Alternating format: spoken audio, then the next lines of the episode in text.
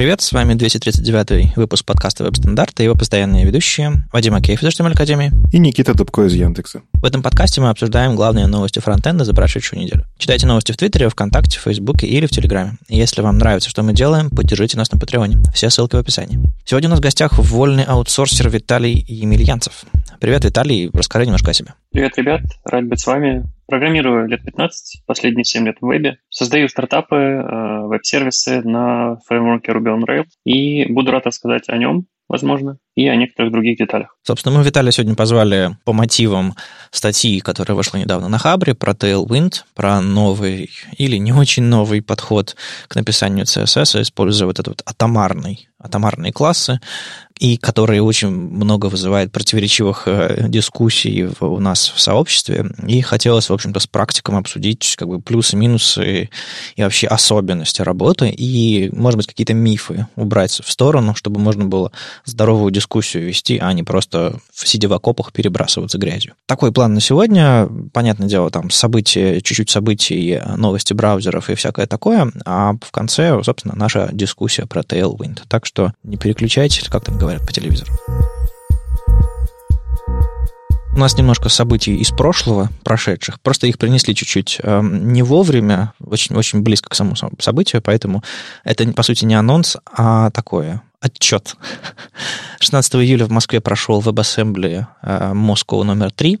Это такой метап, где ребята поговорили про по-моему, там больше про C++ говорили, чем, чем про JavaScript и фронтенд как таковой, но вот там, где они сходятся, там, где они работают вместе хорошо, собственно, и лежит WebAssembly, VASM и вот это все. А сейчас Сережа Рубанов, скорее всего, сидит и радуется. Ну, или когда будет слушать, будет радоваться, что мы про это говорим. Наверняка у них уже опубликованы записи, но у нас точно есть ссылка на записи видео с, с предыдущего метапа. Да, кстати, они уже, по-моему, выложили у себя на странице. Все это прошло в офисе Касперского, и у них уже там же есть видео. Ребята из Твери, из Тверь Айо, принесли событие в календарь. Живое, настоящее событие. Господи, какое счастье. Но онлайн, пока онлайн. 23 июля пройдет State Management Talks. В общем, соберутся ребята, а, многие из них мне знакомы, и обсудят, а, собственно, все особенности State Management. По сути, это такой круглый стол, чем, чем доклад. Зачем нужны State менеджеры, где храниться, где писать логику, можно ли писать логику на чистом JS, господи, чуть не сказал на чистом CSS фреймворки, тестирование, ну, в общем, все-все-все. Видимо, какая-то большая дискуссия. Подключайтесь, если вам все это интересно или, или болит в том же месте. Мне, кстати, помнишь, мы обсуждали, какой формат должен быть вообще сейчас онлайн-событий? Ну, потому что, кажется, конференции в классическом виде в онлайн запихнуть это глупо. Оно не работает, в общем-то. А мне вот кажется, что вот эти самые круглые столы — это не то чтобы идеальный вариант, но это один из хороших вариантов, потому что, во-первых, спикеры живые, и это тот вариант, когда не просто заготовленную речь говоришь, хотя конечно же, спикеры готовятся к таким мероприятиям, чтобы аргументы какие-то давать. А во-вторых, это, скорее всего, есть возможность пообщаться со спикерами, что в онлайн-конференциях не всегда технически uh-huh. реализуемо нормально. А тут ты можешь набрасывать из зала, обсудить-ка мою тему. Ну и в-третьих, это живой формат за счет того, что он короткий. Ну, то есть, когда ты сидишь на попе э, на стуле где-нибудь в каком-нибудь помещении, ты готов, наверное, выдержать 40 минут про там шрифты, картинки, еще что-нибудь. А когда ты в онлайне, у тебя же расфокус такой сильный. И вот когда вот такие короткие, там переключается контекст. В общем, мне этот формат нравится, я на него смотрю, и кажется, вот, вот, вот, вот это то, что должно быть в онлайне. Виталий, а как ты онлайн всякие штуки смотришь, которые сейчас э, повылазили в большом количестве? А я и до этого смотрел онлайн. Я мало посещаю офлайн, только когда меня зовут выступить. И то это сопряжено с тем, что страны иногда не сходятся. Я могу быть там где-нибудь в Юго-Восточной Азии и не иметь возможности быстро добраться на конференцию. Поэтому онлайн мое все. Очень люблю, смотрю, и в целом в вебе, и по Ruby on Rails в частности, отлично. Круто. Ну вот, а я что-то как-то любитель офлайна, и мне сейчас, конечно, тяжеловато. Но ничего, переключимся или, или просто переждем. Так что подключайтесь к твоей дискуссии, и будем ждать больше подобных событий, и просто как таковых, и у нас в календаре. Ну и к новостям браузеров вышел Chrome 84, и, как обычно, Пит Лепаш с видеообзором и с текстовым обзором рассказал, что нам ждать, собственно, от этого релиза. На самом деле, мы, я вот так поймался на мысли, что мы эти штуки обсуждали, когда обсуждали э, канареечную версию, ну, то есть мы периодически обсуждаем, а что будет.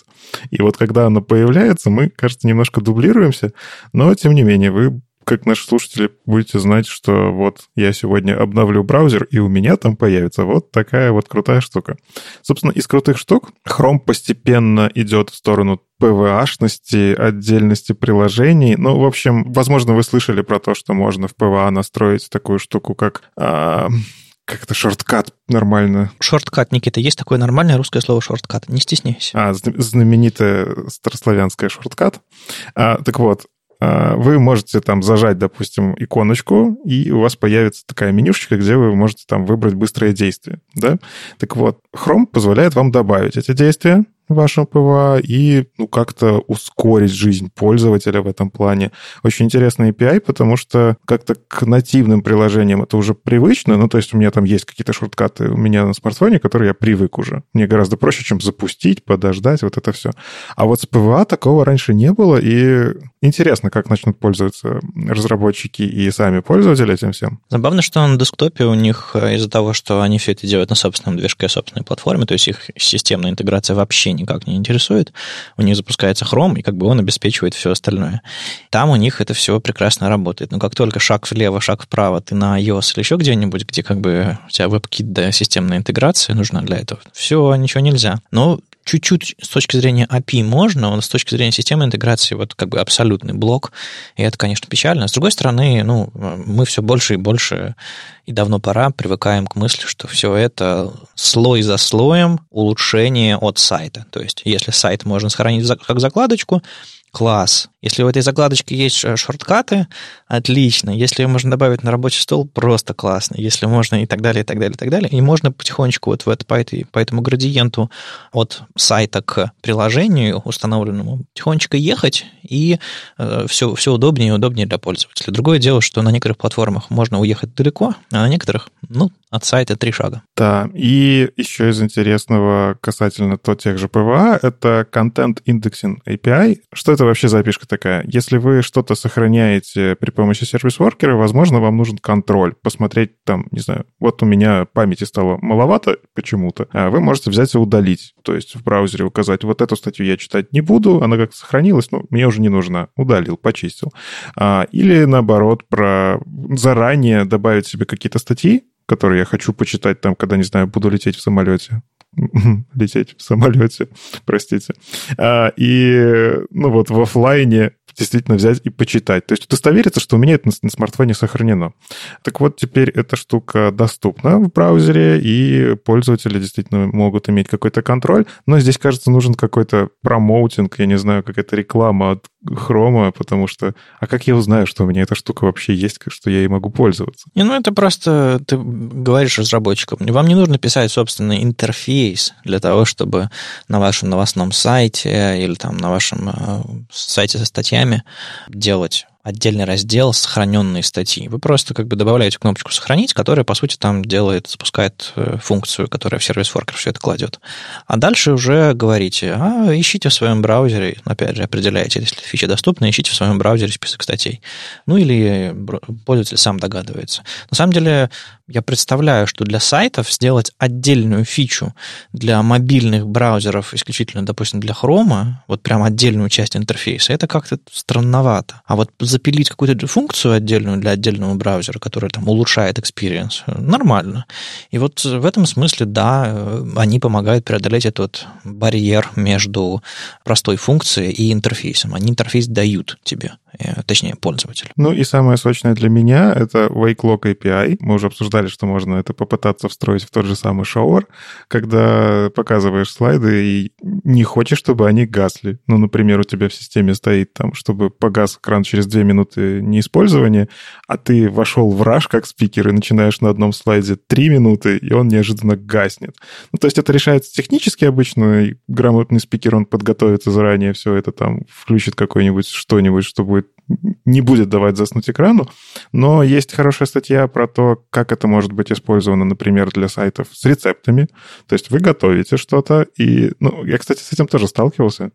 Находишь какой-нибудь рецепт, а у тебя экран гаснет. А ты не хочешь включать в системе, ну, вот iOS, чтобы он вечно горел, потому что, ну, типа, он же тебе сожжет батарею просто за пару часов. Я, а я control-freak. У меня почти, почти все мои устройства по умолчанию не гаснут сами. А, потому что я знаю, когда он должен погаснуть, когда я кнопку нажму. Поэтому я вот просто к этому привык. Когда я включаю режим экономии батареи, он действительно начинает гаснуть сам. А до этого как бы... А у меня просто был вот случай, когда я тоже так... Я свой планшет так настроил, я его использовал, чтобы сам контролировать, а потом с утра просыпаюсь, он разряжен, а он мне нужен. Оказалось, что я вот перед сном просто забыл эту кнопочку нажать, и он с закрытым, а, закрытой крышкой, кстати, забавно, что крышка не выключила, то есть я не смог это сконтролировать, вроде бы как бэкапчик, который должен помочь. Просыпаюсь, планшет полностью погас, и я им воспользоваться не могу. Поэтому с тех пор поменял настройки. вот. Но теперь вы можете это в браузере, прям вот опишечкой, запросить разрешение. Тут, кстати, важно, что вы запрашиваете очередное разрешение у пользователя, чтобы у вас не погас экран. И если он, да, окей, экран не гаснет. Раньше для этого мы видосики вставляли там какие-то, чтобы они на фоне маленькие играли. То есть э, это такой способ хак костыль, и то браузеры научились это распри... как-то распознавать. То есть если ваше видео не находится там во вьюпорте или оно там... Ну, короче, есть какие-то... Не, нельзя назвать, наверное, это эвристиками полноценными, но, короче, браузеры научились эти хаки распознавать. А тут законный, легальный способ э, не гасить экран. Виталий, а тебе давалось сделать что-то около PWA или хотя бы, хотя бы на электроне? Ну, то есть э, засовывать веб в, в, в непривычные для него места. Электрон не пробовал, но в непривычные места засовывал. На этом основан один из подходов в Ruby on Rails для того, чтобы запускать тонкие мобильные приложения на iOS и Android, устанавливаемые. И там, по сути, открывать мобильную версию сайта, оптимизированную, но со своими плюшками, которые дают тебе нативное приложение. Пуш-уведомления, логин и хранение пароля на устройстве, такого рода вещи. Но это очень слабо, на самом деле, связано с традиционными PWA. Там есть свой определенный стек, который используется. Плюс еще наворачивается момент, когда Safari плохо дружит с PWA. Ну, они там ставят определенные палки в, колеса, потому что не хотят, э, чтобы PWA-приложения начали убивать или как-то... Ну, конкурировать просто. А, ну это да, это мы много раз обсуждали в этом подкасте, что Apple э, хочет, чтобы веб оставался вебом исключительно. Ну, ладно, ладно, мы все равно победим. И, или нет. А что там еще нового, кроме а, PWA шности? Еще что-то в DevTools, да? Да, именно. Мы поговорили про то, что полезно для пользователей, а появились большой такой достаточно анонс того, что появилось в DevTools то, что нам ближе кажется. Ну, во-первых, у нас появилась вкладочка Issues, где вы можете посмотреть сразу какие-то вещи, которые там раньше вам, ну, не то чтобы загаживали консоль, но могли отвлекать на себя внимание, бесящие эти все желтенькие сообщения. Теперь они в одном месте. Это вот, как Оля говорила, перфекционист может посмотреть, и главное, чтобы эта вкладочка стала пустенькой, ни единого ворнинга. И я согласен, здесь действительно может помочь. Кстати, чем-то напоминает отчеты Lighthouse, я посмотрел по интерфейсу. Ну, то есть Lighthouse такие подушечки вот здесь пофиксите. И здесь похоже выглядит. А они фильтруются сейчас из основной консоли или это по-прежнему там остаются, но их можно посмотреть отдельно? Вот я пока не добрался посмотреть это, не обновил свой Chrome, ага. так сказать. Вот. Но, как я вижу по скриншотам, вроде бы нет, пока не фильтруются. Там есть галочка, которая позволяет тебе снять показ ворнингов. То есть по умолчанию это все, все еще колбаса всего на свете, на которую очень быстро развивается слепота. Как минимум, просто не все же знают сейчас про существование вкладочки Issues, и если ты уберешь это из консоли, то, опа, у меня сайт хороший стал. А на самом деле нужно открыть вкладочку Issues. То есть нужен такой переходный период. Вкладочка Issues должна загораться красным и прям вот полыхать тебе в глаза, чтобы ты захотел от нее избавиться. Либо закрыть, либо поправить проблем. Ну, я думаю, когда оно долго-долго горит э, желтым или красным, в конце концов у тебя выработается слепота. Радугу сделать. Радугу не просто так придумали. Анимацию.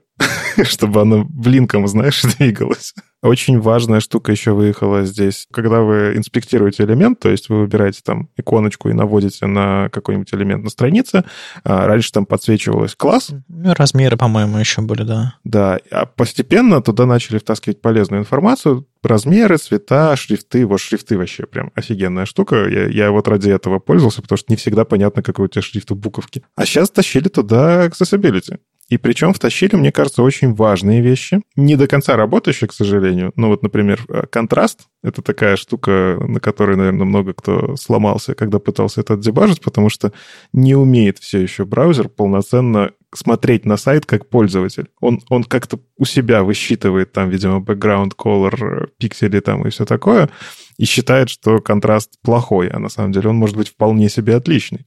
Но это отдельный разговор. Но там есть как минимум ролл, ты можешь посмотреть, что это, и есть имя этого э, тега, элемента на странице. Ну, лейбл, по сути, доступный, то описание, которое к нему при, при, прикручивается так или иначе. Есть множество способов его получить. И галочка, что эта штука может быть фокусируемой с клавиатуры. Это вот прям очень круто, когда вы там кнопку сделали неправильно, он вам там нарисует крестик красненький, что а-та-та, вы сделали что-то не так. Но это, конечно, нужно самому разработчику обращать на это внимание. Ну, ну вожу я там курсором, где-то там красненькое, где-то зелененькое, но это важно. Теперь мне не нужно самому в голове думать. Ну, в смысле, ты инспектируешь код, ищешь, ага, а тут вот у меня вроде как кнопка, давай я сейчас табом буду искать, а она получится, не получится ли на нее перейти. Браузер Браузер говорит вам сразу, да, получится. Порядок, конечно, он тут сходу не подскажет, откуда получится и куда потом после этого, но это тоже очень классный шаг в том, чтобы ваши сайты делать более доступными. Ну и да, там много всяких мелких таких улучшений, связанных с э, Web Vitals, естественно, тренд хрома э, последних месяцев. Э, то есть добавляют всякие новые метрики в разные места вкладки Performance, э, чтобы вам было это виднее. Ну и, в общем-то, мне еще что понравилось, добавилась поддержка слова revert в CSS. Если вы не знали, вы можете использовать такое ключевое слово на любом свойстве, которое говорит, что вот в этом месте отмотай до того состояния, как если бы текущим слоем, я даже не знаю, как это текущим слоем каскада, что ли, а, не было применено какое-то значение. Просто слово реверт, оно такое, не совсем понятно, что оно будет делать. Оно у текущего отмотает до предыдущего там родителя или что? А на самом деле эта штука, она работает очень похоже что-то на initial или unset, или вот такие вот слова, которые на самом деле сбрасывают режимы. То есть, если у вас есть ваш стиль, а, и вы ставите реверт, он применит стили, которые вы, например, сделали пользовательскими в браузере. К сожалению, сейчас очень мало браузеров поддерживают эту штуку, но раньше это было популярно, вместо того, чтобы ставить какие-то расширения, вы могли сделать пользовательский стиль в браузере, который применяется там на каждом сайте. Кстати, в Internet Explorer эта штука вот прям, она до сих пор работает, потому что Internet Explorer не обновляется. Ну, в общем, Windows на самом деле, это, по-моему, даже в настройках системы где-то есть, можно подключать к браузерам. Если вы еще раз делаете реверт уже, ну, если нету пользовательских настроек, тогда он идет до э, vendor specific. То есть это то, что браузер вам порекомендовал сделать в этом месте. Ну и если и там ничего нету, то он там, по-моему, как раз-таки сбрасывает до Unset или Initial. Ну, короче, спеку нужно почитать подробнее. Очень такое странное свойство. Я пытаюсь придумать, зачем, потому что у него поддержка, на самом деле, очень маленькая, и кажется, что контроль такой немножко непонятный. Но это больше гибкости с теми же самыми initial и unset. В общем, э, тема revert, initial, inherit, э, unset, all и вот это вот все ждет своего героя все еще. Ну, нужно подготовить про это доклад. Или панельную дискуссию. За каждое ключевое слово отвечает один человек. Или видео запишу у себя в блоге. Да-да-да. Ну и еще такая очень важная штука для меня, я давно ждал. Э, вы, когда раньше работали с картинками в DevTools, когда вы это там наводите где-то в HTML на картинку, вы ее могли предпросмотреть. Важная вещь, вы могли посмотреть еще размеры и размеры в устройстве на странице в лейауте. То есть реальный размер там 1000 на 1500, а вы пытаетесь 200 на 300 засунуть. И тут уже можно что-то дебажить на ходу. В CSS раньше такого не было. Каждый раз приходилось открывать эту картинку в новой вкладке, но я по крайней мере, так делаю, чтобы посмотреть, а что там вообще лежит. Теперь вы наводите, и все это превьюшечка работает. Потрясающе, я давно это ждал. Вот, это то, чего не хватает, конечно, в DevTools. Теперь оно есть. Все, а я больше ничего такого интересного не нашел. ну, то есть там много мелочей, которые, ну как, Возможно, кому-то они не мелочи, но вот мне как-то очень-очень насыщенно, слишком насыщенно, и поэтому тяжело все осветить. Зато я нашел. А, я нашел а, точнее, мне рассказали. В экспериментальных возможностях веб-платформы в Chrome сейчас появилась а, штука, которая позволит нам делать параллакс без скриптов либо с понятным и удобным API. В общем, э, есть рабочий черновик э, спецификации, который называется Scroll Linked Animations. Совсем-совсем свежий черновичок, июльский. И в его разработке участвуют там Mozilla, Apple, Google, Microsoft. В общем, ничего такая компания собралась. Что это такое? Это возможность вам в JS или в CSS привязать какую-то деятельность к прокрутке. То есть вы создаете залинкованную на скролл анимацию, и э, браузер понимает, как ее нужно обработать, выкидывает в отдельный слой рендеринга и, в общем-то, делает это максимально эффективно. То есть в CSS вы получаете директиву а, scroll timeline и можете там описать, с какого блока берется, как, э, в, какой, в какой ориентации прокручивается, где начинается, где заканчивается, а в JavaScript вы, по сути, функции вот этого вот э, CSS Animation API а, можете делать э, что-то похожее создаете объект timeline, scroll timeline, и там же похожим образом описываете. То есть, по сути, мы теперь можем привязываться к прокрутке, но эффективно, а не так, как раньше. То есть, а, несмотря на то, что это а, этот use case существует очень давно, мы все еще не решили, как это сделать эффективно, и вот э, это могут сделать только браузеры. И вот сейчас у нас есть а, дверка к эффективной реализации подобных вещей. Дверка, на самом деле, есть достаточно давно, и э, я вот немножечко не знаю, мне эта новость, я буквально сегодня с ней знакомился, и у меня противоречивые чувства. Объясню почему. Scroll Timeline — это достаточно такая, ну, уже не молодая спецификация с точки зрения JavaScript. А в рамках проекта Houdini там есть animation ворклеты, а, и часть этого animation ворклета это как раз-таки таймлайн. То есть это привязка к этому таймлайну для того, чтобы анимации... Ну, то есть там по факту на этом все завязано было. Демки сами по себе, если поразбирать, там кода прям немерено было. Собственно, это, наверное, отталкивало от того, чтобы те же самые полифилы попробовать использовать, и полифилы кривенькие, косенькие. Ну, то есть сам по себе JS API существует давно. А сейчас, получается, сделали возможность в CSS, то есть альтернативный синтаксис, сделать такую же штуку. Причем мне понравилось, что они все-таки перенесли многие вещи из JS. Например, вы можете задать время начала и конца скролла а, в виде, ну, там, условных пикселей. То есть у вас же скролл, он идет с самого там начала вьюпорта, например, до самого конца, и вы можете выбрать, что анимация привязывается, когда аним... скролл дойдет, например, до 250 пикселей, и закончится, когда 500 пикселей. Раньше это делалось там библиотеками какими-то, которые привязывались к глобальному скроллу, начинались там свои очереди, что какая анимация должна сработать, там э, в Гринсоке, по-моему, куча всего API на такое завязаны, а здесь это нативно. Так вот, почему я немножечко расстроен? Если я делаю это в CSS, я не очень понимаю, как этот scroll таймлайн потом привязать мне к JS, чтобы прокинуть в worklet, который работает с анимациями. То есть здесь, ну, понятно, что это такой черновик, прям он интересный, но по факту это такие вещи, которые начинают разъезжаться. То есть JS API идет в одну сторону, и у него возможности с ворклетами теми же самыми, а CSS он идет в другую, немножечко, ну, как-то сам по себе. Хотя это очень позитивная новость, потому что Parallax — это прям такая боль, которую почему-то до сих пор пытаются на многих сайтах сделать, и сделать, к сожалению, дико неэффективно JS каким-нибудь, который не пассивный, а там прям вот куча всего делает тебе, чтобы твой FPS был прям заметный. Это грустненько жду, надеюсь, что это прям допилят, сделает хорошо. И, ну, понятно, почему это экспериментальная фича. Она бьет по производительности сайта, и там багов, я уверен, хватает с этой штукой. На самом деле, я это все узнал с очередного созвона GDE на тему CSS. И, собственно, автор полифила и человек, который занимается этой фичей в, в Chromium, Роберт Флаг, рассказал, как она вообще работает. Ему позадавали вопросы, и, кажется, все должно быть быть хорошо, и там никакой супер, экспериментальности в этом нет. Они собирают, у них уже, по-моему, есть какой-то план по тому, как это все релизить. В общем, по-моему, все очень даже неплохо. Более того, полифил, который написан, собственно, подо все это, он работает чуть медленнее, но вполне себе, вполне себе адекватно и похоже на, ну, то есть используя э, тот же самый API. То есть это настоящий нормальный полифил, вам ничего дополнительно прикручивать не нужно. То есть, если вы, прямо сейчас захотите сделать какую-нибудь себе параллакс или что-нибудь типа того, как э, ваша шапка плавно изменяется. Не знаю, видели вы видели в Твиттере, когда вы прокручиваете, у вас аватарка анимируется, там уменьшается, заменяется на другую. Ну, в общем, на прокрутку завязанная анимация. Вот прям один к одному. А, и если вы хотите что-то подобное сейчас сделать, то, в принципе, можно уже сделать это через этот полифил, а потом а, дождаться момента, когда эта штука появится во всех браузерах, и, соответственно, этот полифил будет подключаться там, где нужно, или вообще при сборке исключаться, потому что, допустим, у вас новая цель, а новый список браузеров появится. То есть, во-первых, будет лучше и легче, когда все это появится в браузерах. Во-вторых, кажется, можно использовать полифил.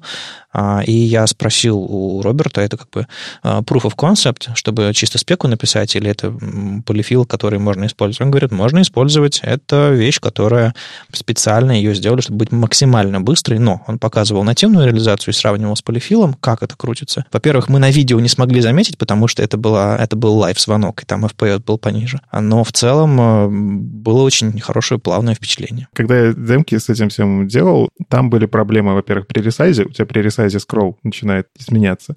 При повороте устройства тоже там весело, на, на, прикольно становится. Ну и в целом, как мы там любим э, всякое это DevTools двигать, там менять ширину экрана. Плюс э, были баги, связанные с тем, что у тебя есть viewport, а если ты в него вложишь, например, блок, у которого overflow hidden, да, или, ой, overflow scroll, да. Короче, там очень много было пересечений, и я просто помню тоже дискуссию на GitHub в этой спецификации, что очень много подводных камней, и это безумно сложная спецификация, поэтому я искренне буду рад, если действительно все это учтено в полифиле, но относитесь с опаской к этому, обязательно протестируйте, что все хорошо.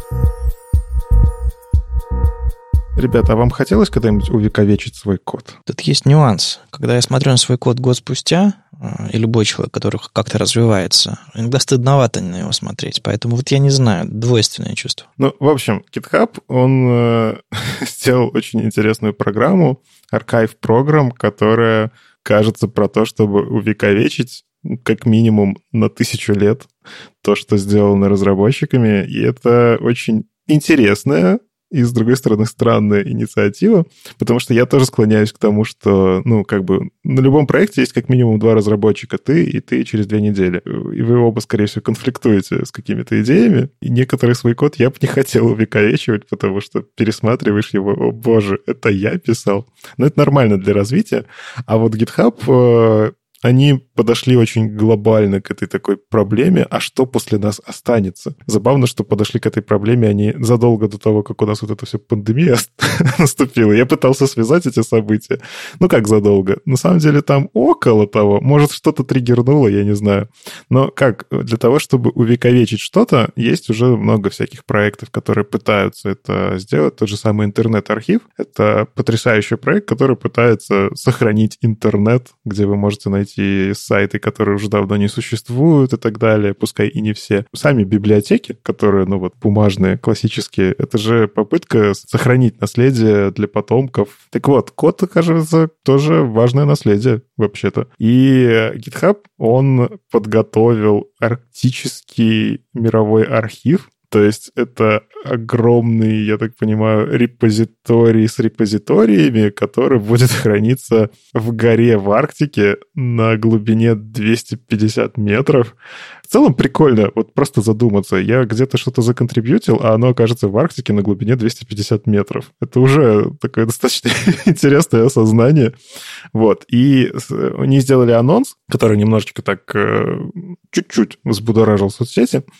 Они сделали 2 февраля 2020 года, что уже красивое такое число, 0202-2020. Снапшот э, выбранных репозиториев. Кстати, вот про выбор очень интересно, что на самом деле туда может попасть, мне кажется, что угодно. Там есть какая-то э, галочка в настройках. Я ее замечал, но никогда не обращал на нее внимания, что мой код может попасть в GitHub Archive. Ну, ну типа, ну, стоит и стоит, ладно. А оказывается, это... Ну, я даю разрешение вот, засунуть свой код под льда, во льды Арктики. И там от, от, такой отбор, что проект должен иметь минимум 250 звездочек на гитхабе. Вот они, для чего были нужны все эти звездочки. То есть раньше такой, а, я, я этот, я не за звездочками гонюсь. Ну и все, раз не гнались за звездочками, не окажутся ваши проекты в вечности. Это, конечно, пиар-акция, потому что, не знаю, какой-нибудь э, сдвинувшийся ледник э, в нужном месте эту твою штуку э, режет пополам, и весь твой исходный код пропадает, и как бы, ну, come on. Э.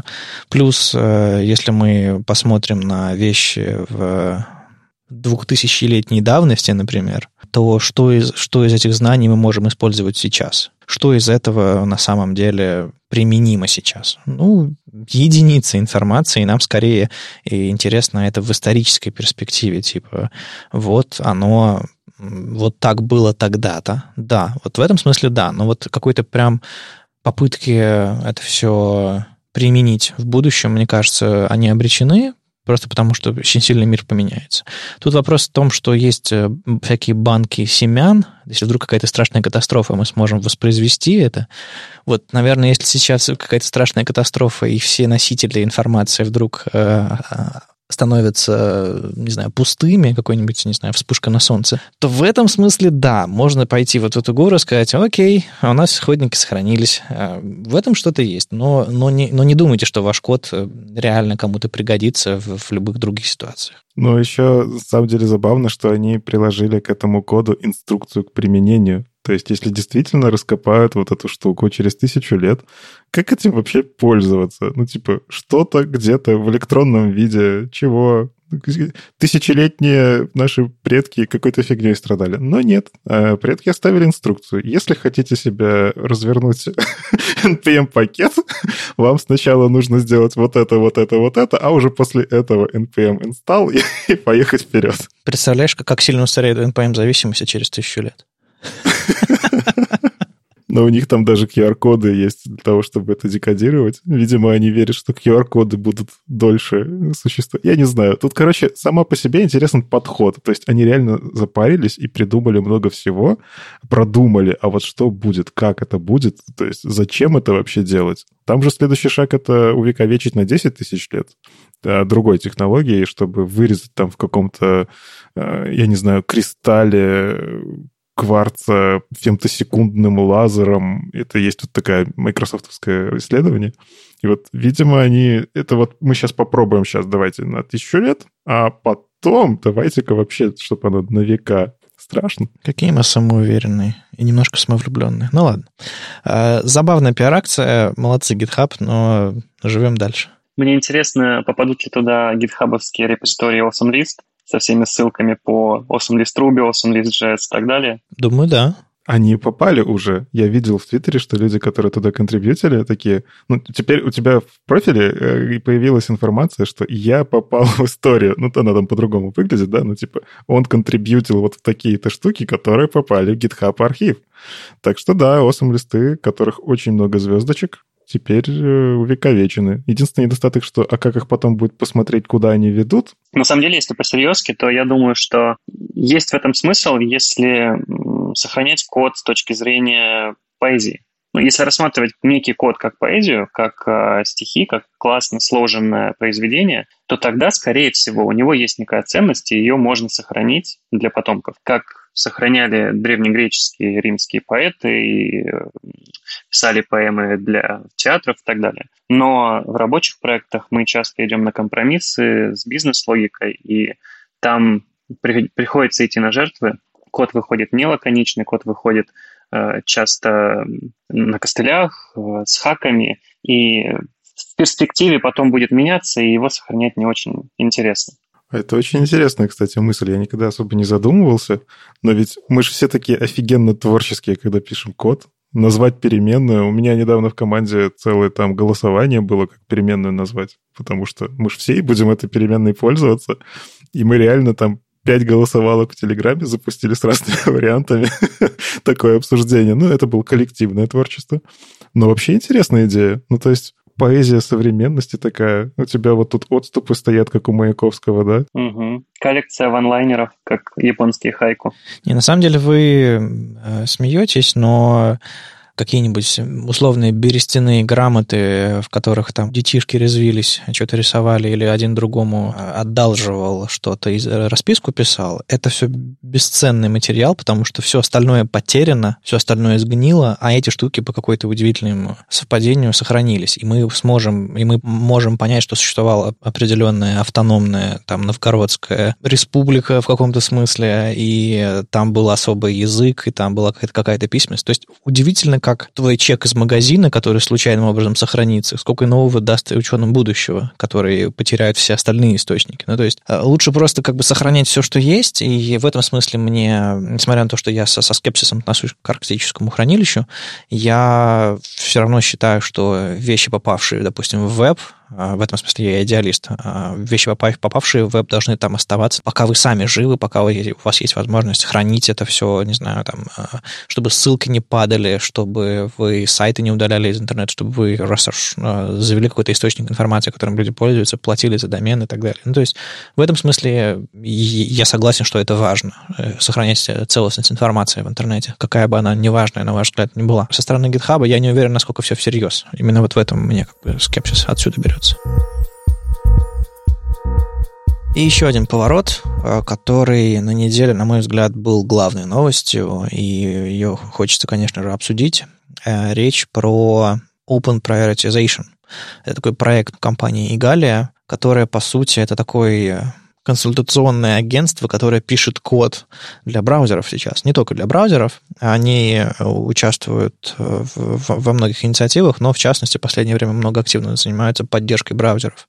Поддержка в том смысле, что к ним приходит браузерная компания, например, какая-то, и говорит, напишите нам такую-то фичу, или напишите нам вот такую фичу. Или кто-то приходит со стороны и говорит, напишите для этого браузера фичу. Они идут в браузер и говорят, мы хотим для вас вот это законтрибьютить, по, потому что у этой компании есть интерес. Браузер такой, а, окей, хорошо, пишите, мы это вмержим, выпустим. То есть э, удивительные вещи происходят, и э, происходили до сих пор. Есть много примеров, когда какие-то э, проекты и компании заказывали какие-то фичи у Игалии. Bloomberg, э, тот, тот же AMP силами Игалии какие-то вещи запилил в веб-платформу для, для лучшей совместимости. Там в Safari, в WebKit, в, в Gecko, в Firefox, вот это вот, в, в разные браузеры. И тут они сказали, а давайте мы всю эту ситуацию повернем иначе внедрить, а, не знаю, цветовую схему Lab в Firefox будет стоить 48 тысяч долларов. А внедрить Focus Visible в WebKit, э, то есть в Safari, 35 тысяч долларов. А inert атрибут, там, списки в селекторе Node, в Chrome, там, свойство Contain в WebKit Safari, там, свойство D, которое позволяет указывать вам пути SVG-шные в CSS, в Firefox запилить, и указали, собственно, суммы. Там 13 тысяч, 75, там, 35, 45, 5, ну, такие порядки цен. И сказали, а давайте мы, вы, люди, сообщество, если вам интересно, покажете свой интерес, и, собственно, каждая из этих эм, фич, которые они предложили, 6 штук, ведет на страницу на Open Collective, и там можно собрать э, денег, собственно, на то, чтобы какая-то вещь была реализована. И пока лидирует э, поддержка Focus Visible. Это такой селектор, псевдоселектор, который срабатывает только тогда, когда пользователь пользуется на самом деле клавиатурой для навигации. Ну, то есть там гораздо более сложная эвристика, но, грубо говоря, очень грубо говоря, если вы э, фокусируетесь э, в поле ввода, фокус там будет в любом случае. А если вы нажимаете на кнопку, фокуса там не будет. Это встроенная эвристика браузера. А, а если вы попадаете с клавиатуры на эту кнопку, фокус там все равно появится, несмотря на то, что при клике его не было. В общем, вот такие вот нюансы, они позволяют э, пользоваться, собственно, этой эвристикой с помощью селектора Focus Visible. Не просто фокус, а Focus Visible. Соответственно, этой штуки сейчас браузерах особо нет. Есть полифил, которым я радостно пользуюсь. Не совсем полифил, он такой вспомогательный JS, там немножко нужно повозиться, но очень клевый. И я пришел и сказал, ребята, я готов дать 100 баксов, если вы это реализуете. И сейчас уже 1000 баксов собрано а, из 35. И если вам нравятся любые другие возможности, вы можете, собственно, это все проспонсировать самостоятельно. В общем, э, это все эксперимент. Вот мы буквально вчера созванивались там с Брюсом Лоусоном, с Брайаном Карделом из э, Игалии в рамках подкаста F-Word. На неделе тоже, тоже должен выйти, выйти выпуск, так что если хотите подробности, послушайте. Он англоязычный, но я думаю, вы справитесь. И получается, что ребята экспериментируют, они через 60 дней собрали, решили посмотреть, что из этого получится, какие из этих предложений выживут, какие из этих предложений, возможно, нужно будет закрыть, но парочка лидеров уже намечается, некоторые возможности, кажется, могут действительно появиться в браузерах. Более того, они не просто нафантазировали. Мы хотим вот это внедрить в браузер. Они пошли, поговорили с вендорами, с WebKit, там, с Firefox, еще с кем-то. Вот если мы вам это принесем, вы это выпустите в финальной версии браузера? Они сказали, да, конечно, приносите. А потом они пошли к сообществу и сказали, а давайте соберем деньги. И это вот коммерческая стоимость внедрения какой-то фичи. Во-первых, это интересно. Во-вторых, кажется, у нас появился инструмент, как у сообщества, чтобы решать наши задачи а не только задачи Apple, Google, Mozilla. То есть они все говорят, что они нас слушают, но так или иначе приоритизируют свои ресурсы внутренние под свои задачи. А тут мы можем прийти и сказать, Игаля, а запили-ка, запили-ка нам вот эту фичу. И если браузеры будут не против, вот это вот, к сожалению, печальное ограничение все-таки остается. Браузеры могут быть против, если к нам, даже к ним принесут готовый код, какой-нибудь, Safari скажет, да, мы не хотим веб-Bluetooth. Ну, имеют право. Но если они не против, мы как сообщество можем э, проголосовать нашими деньгами за это. И я всех очень сильно, всем очень сильно рекомендую зайти и оставить хотя бы доллар.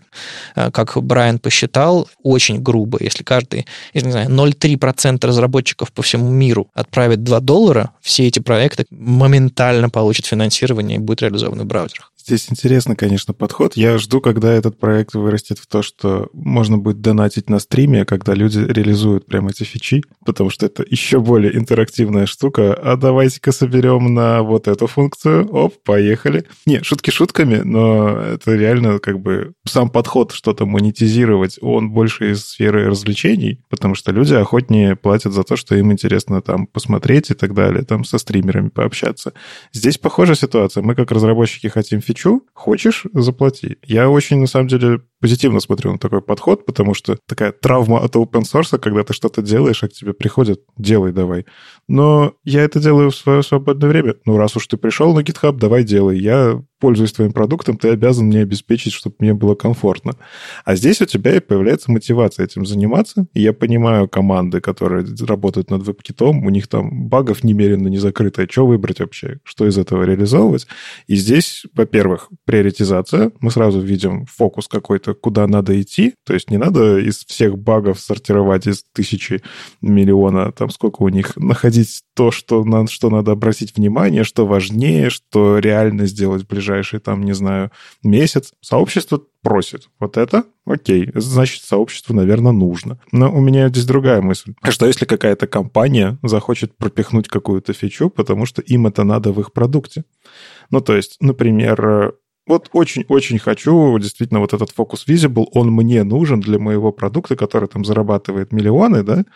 Я такой, окей, мои, вот просто моя хотелка, и у меня есть деньги. Я приношу, просто беру эти 35 тысяч, держите, разрабатывайте для меня. С одной стороны, что плохого? Фича появляется у всех. С другой стороны, тут уже приоритизация работает, у кого деньги, тот и рулит. Ну, Брайан сказал, что они специально настроили эту компанию так, чтобы одна компания не могла принести. Соответственно, чтобы э, эта компания позволила, в частности, изучить спрос от разработчиков, вообще, насколько это, эта им модель нравится. Но уже сейчас одна компания не может, э, потому что как бы уже люди сделали свои ставки, и даже самый-самый э, непопулярный из проектов, кажется, это Node. Ну, если одна компания придет доложить все остальное, это, конечно, будет подавляющим большинство, но все равно эксперимент случился, люди продемонстрировали свой интерес.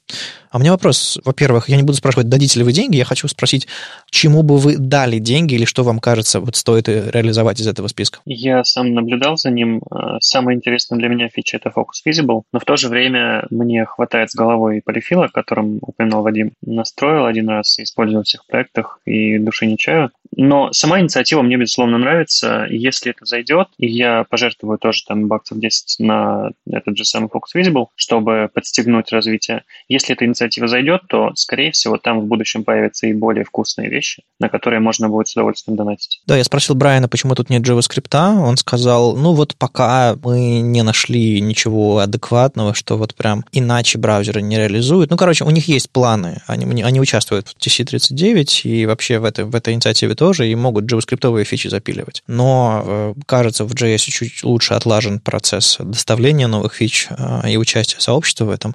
А тут вот у нас с HTML, CSS, SVG и около того, кажется, пока не очень отлажен, и, возможно, такая модель заработает. А я очень хочу CSS Containment, который уже реализован в Chrome и Firefox, но я все еще на iOS. Там как бы производительность, конечно, для меня кажется, как человека про перформанс, это важное такое свойство. Если ты разберешься, как им пользоваться, ты можешь очень сильно, прям визуально заметно сделать работу со страницей приятнее. А, и как бы iOS пока что остается таким аутсайдером, потому что, ну, потому что в WebKit нету, значит, и во всех остальных браузерах нету. Но я так вижу, что таких, как я, мало. Во-первых, это стоит офигенно. Это один из самых дорогих проектов этой инициативы. Да, да. Брайан сказал, что они цены брали не с потолка, а просто сложность реализации. Чтобы реализовать контейнмент, нужно очень много чего перепилить, а, и это требует больше времени, безусловно. А вообще вы можете прийти к своему шефу и сказать, вот смотри, у нас э, мы перформанс починили здесь, здесь, здесь, а на этой платформе починить не можем. А давайте наша компания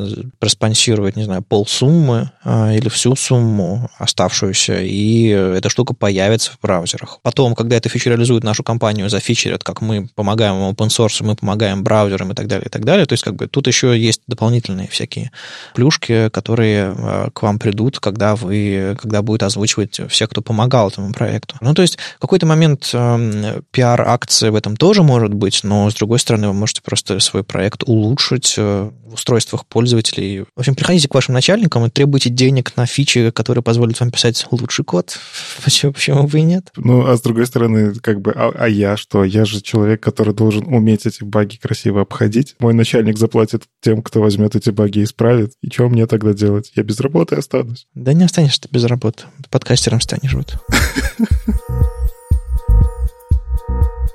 На этой неделе нашел интересную статью, которая такая вызвала у меня ностальгию очень сильную. А Зак Лезерман, э, человек про шрифты, человек про производительность Eleventy и вот это вот все, публиковал заметку, что он у себя на сайте добавил счетчик из Lighthouse в футер. Никому ничего не напоминает? У меня там V3C валидация прошла на сайте, там всякие счетчики э, Рамблера, по-моему, про вот у меня там 100 человек в день и так далее. И раньше любили мериться вот этим всем. Куча лейблочек, рейтинг где-то там, вот. Кажется, эпоха ушла, но Зак Лазерман предлагает современный тренд. Показывать не сколько у вас там условно пользователей, а насколько ваш сайт крутой с точки зрения производительности. И, ну, естественно, тут немножечко такого пиара проекта Speedlify, в котором активно Зак участвует, поэтому он его и пиарит, это понятное дело. Но он показывает, насколько просто взять в том же самом Eleventy и подключить какой-то компонентик или даже вот отдельный веб-компонент есть для этого, а, который в NPM можете установить, добавить на сайт, и у вас будет показываться актуальная производительность. То есть э, мы постепенно идем к тому, что у нас появляются браузерные расширения для разработчиков, которые, вот смотри, тут сайт хорошо, тут сайт плохо. Тот же самый Web Vitals. А вы можете и пользователям вашим, если вам не стыдно, показать. Смотрите, у меня тут в Lighthouse какие-то кружочки зелененькие. И если вдруг что-то не то, то вы сами заходите, если долистаете до футера и увидите, ага, у меня тут вот, знаете ли, SEO просело, надо поработать. Или там что. Кстати, я не разбирался, какие конкретно метрики туда засунуты, потому что не очень удобно сделана эта штука. Там просто четыре кружочка, которые нужно навести мышку. Я не представляю, как на тачах посмотреть. Э, ну, то есть это hover, это title. Но там вот сейчас я вижу на, себя на ноутбуке, что performance, Accessibility, Best Practices и SEO последнее. Ну, это, они такие же, как в обычном Lighthouse. То есть это, по сути, ты можешь открыть Lighthouse и посмотреть. Ты, на самом деле, эту всю штуку можешь завернуть в ссылку на PageSpeed Insight, который даст тебе эти результаты. Ну, да, но желании. я к тому, что вот касательно доступности, а как мне на мобилке посмотреть вот этот кружочек про что? Мне, я сразу притираюсь, почему? Мне, я могу себе позволить. да нет, Зак, Зак позволил тебе вывести эти штуки, а теперь можешь запилить, как тебе удобно в своем дизайне, как хочешь. Э, ну, то есть э,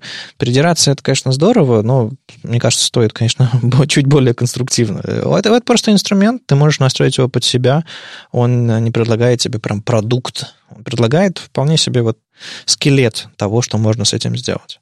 На самом деле, э, дискуссия возникла очень такая в соцсетях у нас э, под новостью, мол, нафига эти пузомерки, вот это все, зачем вам это нужно, какая разница, какой у меня счетчик и так далее. У меня тут две мысли есть. Первая мысль – это не просто счетчик, это важная характеристика, которая для пользователей. То есть, грубо говоря, валидность э, вряд ли не всегда и достаточно редко влияет на непосредственно на восприятие пользователя. А вот скорость сайта сильно влияет. И если вот ты, если бы, не знаю, законодательно кто-то сказал, на каждом сайте должен быть счетчик из Lighthouse, все бы наконец-то увидели, насколько все сайты, черт побери, в интернете медленные. То есть это, конечно, бредовая абсолютная идея, законодательная и так далее, но просто, чтобы поймите, поймите саму идею. Если вы реально, вы хотя бы в dev-сборке будете включать вот этот счетчик у себя а, на стейджинге или где-нибудь, вы, вы, вы точно не будете забывать, а, как, какой у вас перформанс. И вот это вот, собственно, вторая мысль. Вот э, сделал я сайт для подкаста, который мы там с друзьями записываем про музыку, LP э, называется. 3lp.me э, домен. Там появился один выпуск, второй выпуск, третий выпуск. Смотрю на, на счетчики 100%, 100%, 100%. У меня идеальный зеленый Lighthouse. А потом на первой странице уже появилось 40, сколько, 48 выпусков. И мне Lighthouse говорит, у дом у вас вырос, еще что-то такое, и тут просело, и тут просело, а тут слишком много, а тут слишком медленно. И в итоге я, когда создал этот сайт, я был уверен, что у меня все классно, и я забыл я успокоился. Сайты живут, развиваются, увеличиваются и так далее, и так далее. Э, мне с какого-то момента уже нужно сделать постраничную навигацию, еще что-то такое. Короче, развивать его. Я в какой-то момент могу что-то напортачить, сделать не так, подключить зависимый счетчик, еще что-то такое, и просядет.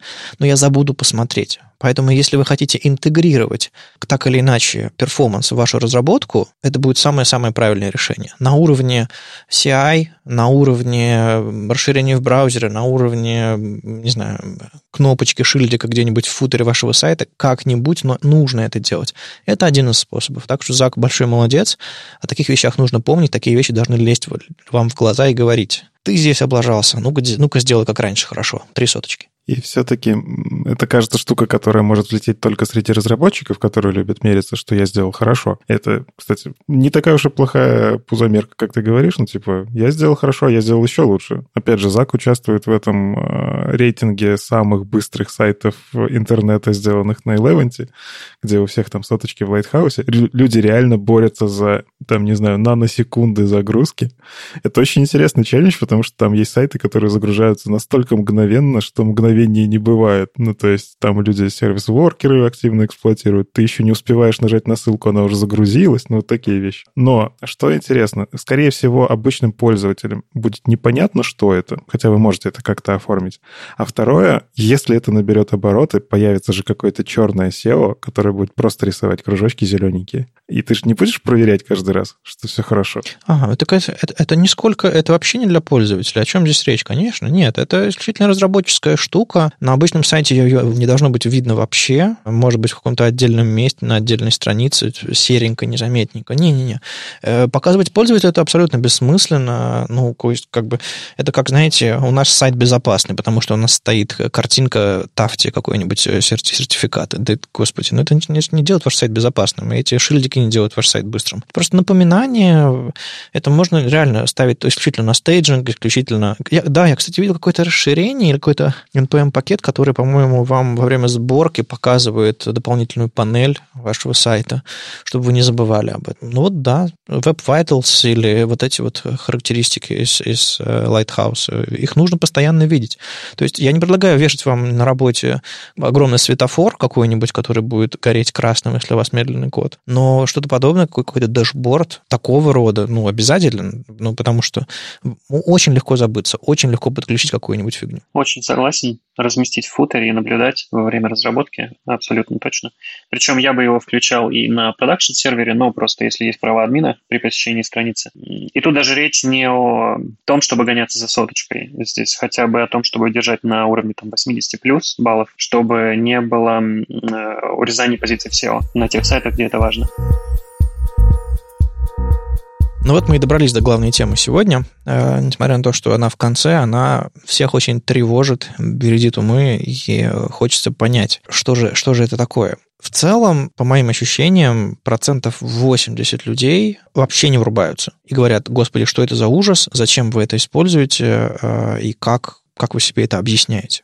Речь про атомарный CSS, и вот в частности сегодня мы сфокусируемся на одном, одной из топовых реализаций, которая одной из самых популярных, по-моему, это, собственно, Tailwind CSS. Это вы пишете классики, в которых написано размеры отступов шрифта, выравнивание текста, фон, э, скругленные уголки и так далее. Вы собираете большой-большой-большой конструктор, и это оказывается в вашей разметке, а, а в стилях, собственно, эти самые классы описаны также атомарно, э, под, каждый, под каждое свойство, под каждый класс отдельное свойство, ну или группа свойств. В общем, так все это работает. Со стороны дичь непонятно и, боже мой, зачем. Это если совсем вы первый раз видите. Потом вы пытаетесь понять, читаете и начинаете немножко понимать. Виталий, ты можешь как-то запичить э, этот подход вот нам сейчас и нашим слушателям, чтобы с этого можно было стартовать и немножечко такой, знаешь, мягкий вход какой-то. Почему это хорошо вообще в принципе и кому это может быть нужно? Да, могу, конечно. Я расскажу свой опыт, опыт своих коллег. Сам я в разработке 7 лет, и первые годы активно использовал Bootstrap, э, верстал сайт-лендинги на нем. В какой-то момент мне Bootstrap стал ставить палки в колеса тем, что там есть каскадность, и с ней нужно мириться, тем, что он задает очень строгие правила для стиля, и с этим тоже нужно мириться. А если хочется это переделать, то ну, приходится упираться и городить дикие костыли. А, хотелось чего-то более низкоуровневого, но при этом дающего какую-то дизайн-систему готовую, проверенную, качественную, надежную. В тот момент, когда я э, уперся в лимиты Bootstrap, я перешел на BEM, открыл для себя BEM и перешел на него, стал дизайнить все самостоятельно, но со временем э, сам подход, традиционный BEM, мне стал не совсем подходить, потому что хотелось быстро прототипировать интерфейсы. А какого рода проекты ты делал? А, вот сначала на Bootstrap, потом на, на BEM, и вот где, где стал лежать потом? А, значит, Bootstrap использовал для лендингов, сайтов визиток, интернет-магазинчиков, маленьких, больших, средненьких, систем заказа еды на дом, кафешки. А потом это начало меня ужимать и ограничивать, когда речь пошла о разработке стартапов э, с каким-то уникальным дизайном и уникальными контролами, компонентами, которых не было в Bootstrap, и их приходилось городить самостоятельно. И опираться нужно было на либо готовый дизайн, и в этом дизайне были правила, которые несовместимы с Bootstrap, либо приходилось наворачивать что-то самостоятельно без э, помощи дизайнера, и там я упирался в то, что у меня было недостаточно навыков в модульной сетке, в дизайн-системе в целом, в каких-то подходах общих достаточно в цветах, в цветовых палитрах. И дизайн из-за этого был недостаточно качественный. Со временем, когда я перешел на BEM, стал писать свои классы, это упростилось, но для прототипирования интерфейса без дизайнера, для набрасывания каких-то страниц, новых компонентов, свежих, которых до этого не было, мне приходилось э, ну, городить код какой-то кастомный, но хотелось чего-то более быстрого. Хотелось не писать CSS, не писать уникальный CSS, а иметь какой-то набор э, готовых компонентов, маленьких, низкоуровневых, из которых можно было как из Лего собирать компонентики. Я начал городить э, собственные атомарные utility классы, исследовал в разное время разные фреймворки, был Tachyon CSS, был подход в целом Atomic CSS и соответствующие фреймворки к нему. Они были недостаточно качественно реализованы, и в них были определенные ошибки на фундаментальном уровне. Например, ориентация на пиксели в размерах шрифта и в размерах отступов. И когда я увидел Tailwind, это произошло, наверное, весной этого года, он стал популярным к этому моменту и попал в поле моего зрения. У меня уже тогда был определенный набор хороших, надежных атомарных классов, написанных самостоятельно. Я просто взял и перешел с них на Tailwind CSS, и он отлично лег. Просто встал там за полчаса, крупный проект, и дальше я его стал использовать. Я понимаю, когда мы перешли с рафинированной идеей, что мы ставим один класс на блок, а потом все описываем в CSS, когда мы перешли от этой идеи к BEM, когда мы ставим несколько классов, которые э, демонстрируют какую-то структуру, отношения, там, модификаторы, блоки, элементы и так далее, я это съел, понял, осознал и как бы используй прямо сейчас. Это был шаг, который, в принципе, подготовил почву к, к Tailwind просто потому, что он допустил, что мы начинаем, занимаемся конструк- конструированием интерфейса на уровне разметки. И это, в принципе, облегчает путь вхождения. Мы комбинируем классы, и мы получаем что-то. Но сама атомарность эти, этой комбинаторики, она слишком сильно напоминает inline-стиле и слишком сильно меняет вообще подход к конструированию интерфейса. И некоторые входные параметры ограничивает настолько, что, опять же, применимость э, подхода, на мой взгляд, сужается.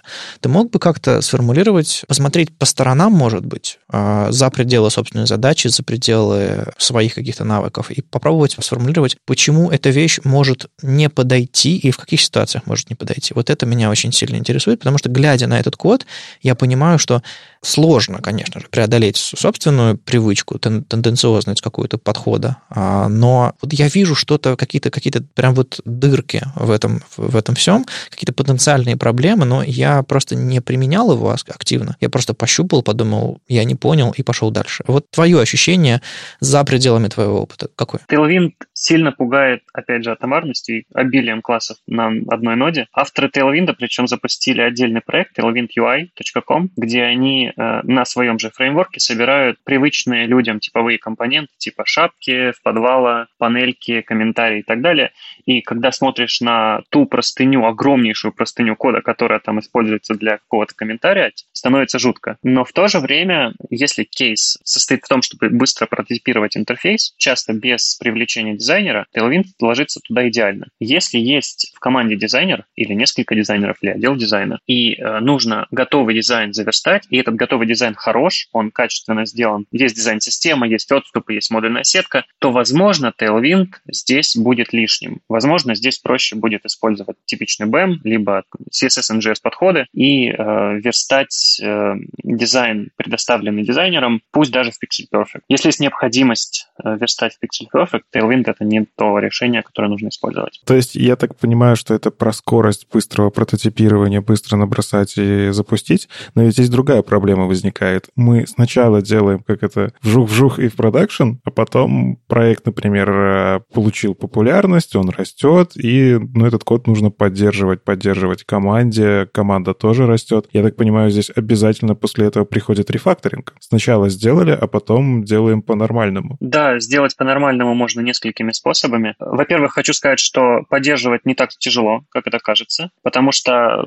после непродолжительного привыкания смотреть на эти простыни классов становится не так больно. Они достаточно понятны, особенно если соблюдать какой-то порядок. Сначала там ввести классы позиционирования, потом раз шрифтов, потом цветов и так далее. Во-вторых, какие-то наборы классов можно выносить в отдельные компоненты, ну, в отдельные классы, грубо говоря, где использовать э, tailwindовские хелперы. Есть helper apply. Можно написать класс button и внутри него э, написать apply и перечень, набор тех же самых tailwindовских классов, которые были в верстке до этого. То есть мы набросали какой-то компонент, видим, что у нас тут есть как бы кнопка с каким-то своим набором классов, и мы понимаем, что мы эту кнопку будем еще ре- реиспользовать потом в других местах верстки. Мы взяли и вынесли этот набор классов из верстки в один класс button и используем button. Ну, то есть такой mixin, по сути, а, если, если в терминологии препроцессоров. Да, верно. И третий способ выносить прямо в BEM-компоненты какие-то сложные вещи, которые плохо уживаются в Tailwind. Хотя Tailwind очень хорошо работает, в отличие от аналогов,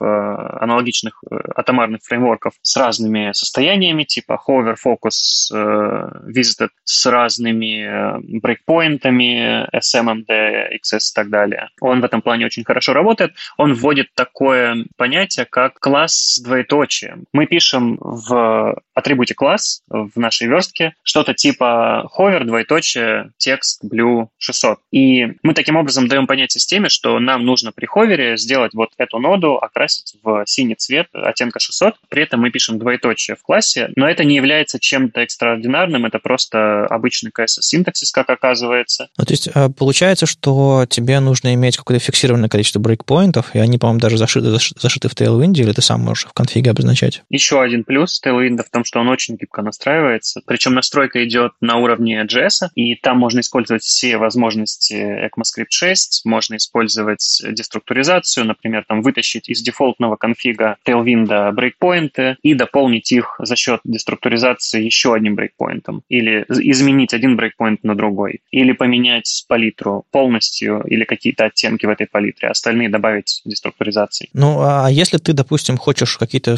более сложные вещи говорить, не знаю, тут подключить э, ретиновую картинку от, при этом разрешении, а тут не подключать картинку, или у тебя в этом месте темная тема, светлая тема, или у тебя в этом месте компонент имеет свой кастомный брейкпоинт, и тебе нужно его описать именно ровно здесь. То есть у тебя не просто мобилка, планшет, десктоп. То есть когда начинаются более сложные задачи, как это делается? Ты пишешь обычный CSS, а потом засовываешь его снова, и приходится два подхода параллельно использовать? Да, использую два подхода параллельно, лично я и мои коллеги. У меня это BEM. Из озвученного тобой я услышал... Есть вещи, которые хорошо решаются в самом Tailwind, либо написанием там какого-то кода кастомного в этом же самом конфигурационном файле Tailwind, помимо задания своих брейкпоинтов, конфигов, э, цветов и так далее, можно писать свои плагины. Можно, допустим, добавить свой селектор или свой модификатор, который используется через двоеточие, научить Tailwind его понимать, раскладывать его на какие-то сети классов, и он будет это делать. Ты как программист можешь писать просто в верстке этот э, селектор или там модификатор и использовать те же самые привычные атомарные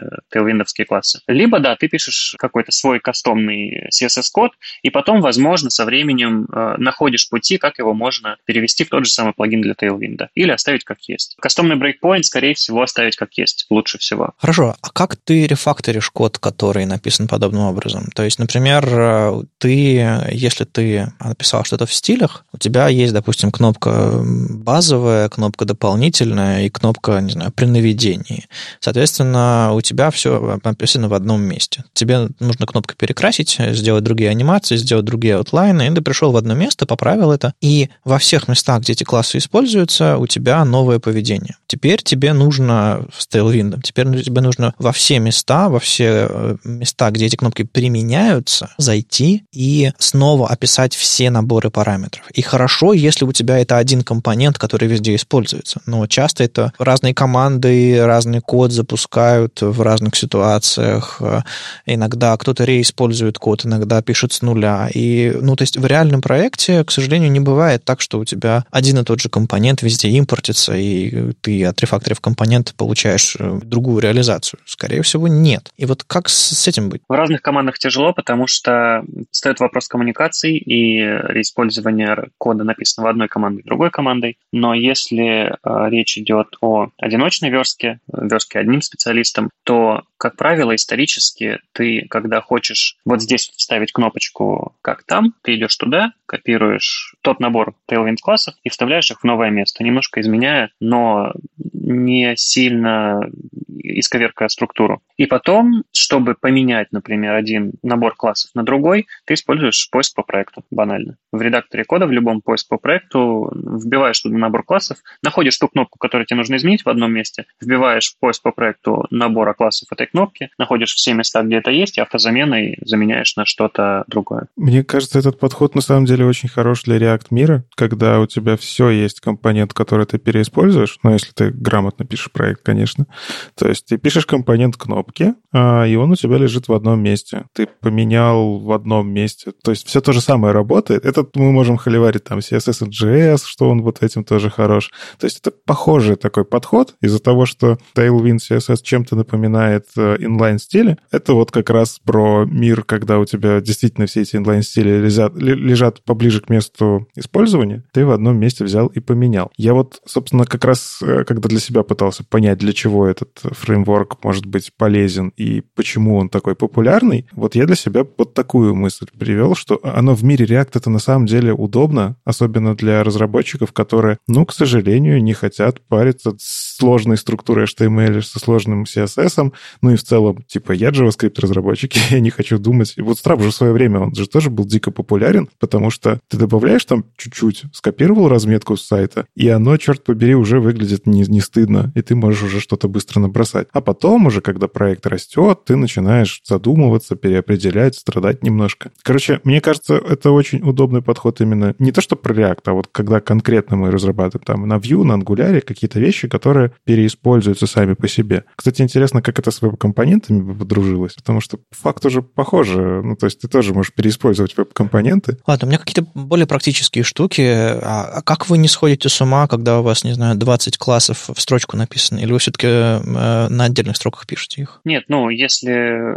если не помещается в одну строку, то, конечно, переношу, но с ума не скажу. Оно достаточно легко считывается. То есть у тебя все реально в одну, в одну строку написано? Э, ну, да. Во время прототипирования. Это важно. Во время прототипирования. Потому что потом я, скорее всего, выношу это все в классы. Ага, то есть у тебя на рабочем проекте, скорее всего, не будет 20 классов в одну строчку, да? Угу, да, максимум 5. Ага, окей. Когда я говорю максимум 5, я имею в виду, что там может быть один комплексный класс, в который я вынес вот те стили и те классы, которые можно реиспользовать, и еще 5 атомарных тейлвиндовских, которые уточняют этот э, комплексный вот конкретно в данном месте. Просто э, была статья 10 лет назад на веб-стандартах, называлась «Преимущество многосточного CSS», и там реально 10 лет назад нужно было объяснять людям, что, э, ребята, если писать CSS в одну строчку, то есть какие-то с этим сложности. Поразительные времена были. Так вот, э, мы, кажется, сейчас вернулись к тому, что у нас все в одну строчку пишется. И там есть всякие э, аргументы, что в дифах, в комитах, э, что сортировка свойств лучше работает. Ну, грубо говоря, если ты в, в строке внутри кавычек пытаешься переставлять их классами местами, тебе это гораздо сложнее делать, чем если они на, на отдельных строчках. То есть, если бы я вдруг начал писать какой-нибудь там Tailwind сейчас, я бы, естественно, содержимое кавычек расставлял на отдельные строки, и для читаемости у HTML проблем никаких нет. Не сталкивался с такой проблемой, если честно скажу. Прям вообще мимо. Я сейчас подумал, что на самом деле а Tailwind CSS решает одну проблему — дебага CSS. Его же реально дебажить становится гораздо проще. Когда ты навешиваешь, условно, вот три класса каких-то, где-то там у тебя, допустим, это блок, который является элементом другого блока, и у него еще модификатор. И между, ну, кто-то там вот разработал компонентик, начинают пересекаться свойства. И ты пытаешься пытаешься понять, какое свойство в бандле у тебя приходит последним, почему оно применяется. Ну, то есть, вот, собственно, CSS, вот эта вот каскадность, и когда свойство чем ниже, с, такой, с такой же специфичностью, тем лучше.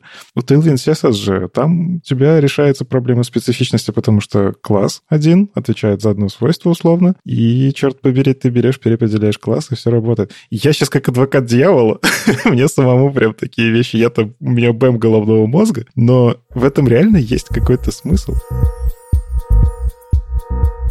В статье, которая вышла, собственно, на Хабре, Tailwind очередной фреймворк или новый шаг эволюции, было много всяких мыслей самого автора и в комментариях, и там пришло много практиков Tailwind и сказали, что я использую, и вот такие есть плюсы, плюсы, плюсы, несколько человек высказались про минусы, это, это все здорово. Но в частности, это в самом оригинальном посте звучала мысль про то, что это типа такой новый замена бутстрапу и еще что-то такое. И я сначала к этой мысли очень так отнесся, типа, господи, да, да при чем здесь бутстрап? Вообще никакого отношения не имеет? Нет, это просто новый подход к написанию CSS. Но в рамках этой дискуссии вот мы сейчас говорим, говорим, говорим, и я все больше и больше понимаю, что это все-таки бутстрап. Почему? Это бутстрап, который вы можете сами для себя написать, а потом уже создавать интерфейсы, используя этот конструктор. То есть именно так это и работает. Просто э, многие думают, что это очередной CSS NGS это очередной э, что-нибудь еще, какую-нибудь методологию назовите, которая позволяет вам иначе писать стили. Нет, ребят, это конструктор. В его основе лежит вот эта вот дискретность, вот эта вот модульность. И если вы, допустим, не знаю, представить какой-нибудь лего, то там минимальный кубик — это вот один слой, один этот вот такую штучку. И какие там детали есть в этом конструкторе, такие вы можете использовать. Вы можете комбинировать их огромное количество, всякие кастомные детальки доставать и так далее, и так далее. То есть э, true Lego — это в котором есть только этот кубик и ничего больше. И на них можно изображать какие-то очень крутые вещи.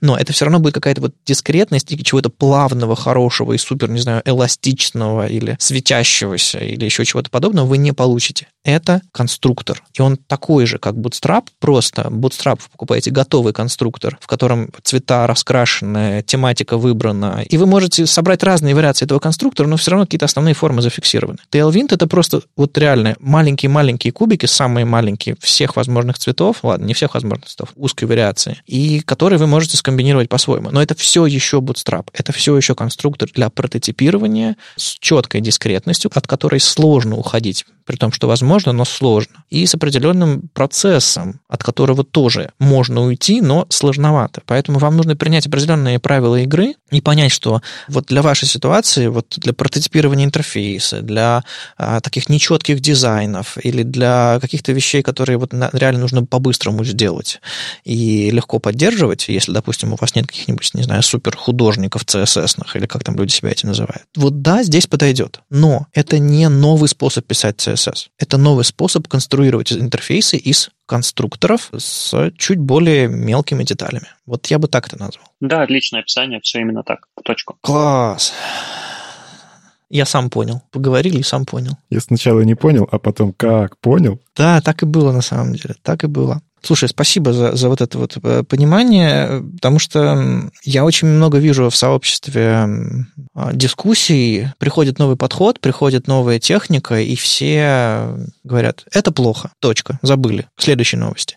Или живем дальше и работаем по-старому. А понять кого-то или выслушать его вот таким образом, вот мы используем, у нас такая задача решается. Довольно-таки редко пытаются. И вот, собственно, я однажды э, притащил уже на Web Standards Days конференцию в, в Киеве доклад один про, про атомарный CSS. И вот сейчас тоже я снова и снова пытаюсь понять, и я снова и снова говорю себе, окей, это не для меня, но мне очень интересно послушать людей, для которых это работает. И, собственно, для, для чего мы это все и, и сделали.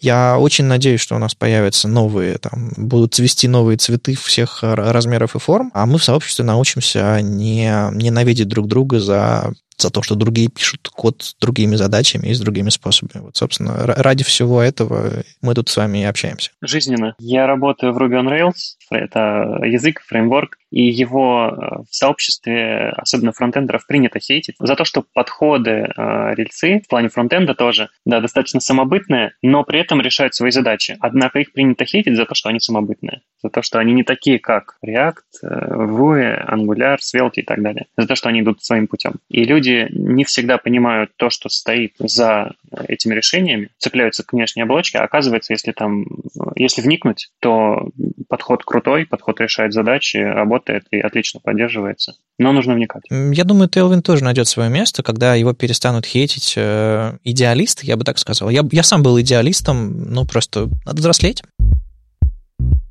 С вами был 239 выпуск подкаста «Веб-стандарты» и его постоянные ведущие Вадим Макеев из HTML Академии. И Никита Дубко из Яндекса. В гостях у нас был вольный аутсорсер Виталий Емельянцев. Спасибо, что пришел и помог нам понять, что же это за зверь такой. Спасибо вам, ребята. Зовите еще. С удовольствием приду пообщаюсь по другим темам. Рассказываю у себя на каналах, в соцсетях, если что, подписывайтесь. Но э, круто, когда можно э, рассказать об этом на широкую аудиторию. Да, мы ссылки все дадим, так что подписывайтесь, читайте и э, может узнать что-то новое. А так, слушайте нас в любом приложении для подкастов, на YouTube, ВКонтакте, и не забывайте ставить оценки и писать отзывы. Это помогает нам продолжать. Если вам нравится, что мы делаем, поддержите нас на Патреоне. Все ссылки будут в описании. Услышимся на следующей неделе. Пока. Пока. Пока.